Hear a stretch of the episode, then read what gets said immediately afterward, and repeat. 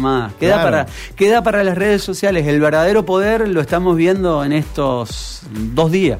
Bueno, vamos al contacto con Mauro, después seguimos con este tema. Te invitamos, obviamente, 342-4456-363. Eh, voy con Mauro, adelante, Mauro.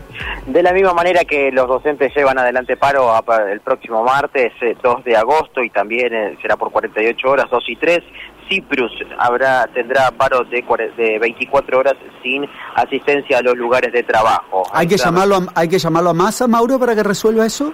Mm, sí, sí, pueden, lo pueden, quizás lo resuelve, ¿no?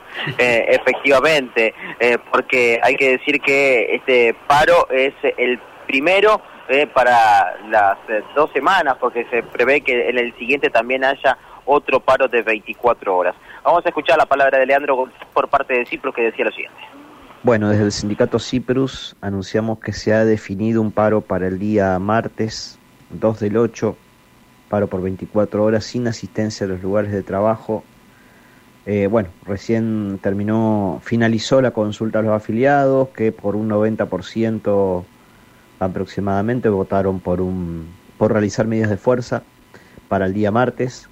Así que vamos a estar realizando movilizaciones, eh, y bueno, retenciones de tareas eh, ese día, en confluencia también con lo que son actividades de otros sectores, este, como docentes este, y demás que se van también a expresar ese día. Eh, bueno, obviamente al tratarse de un servicio esencial, la atención a urgencias, las guardias mínimas, obviamente se encuentran garantizadas.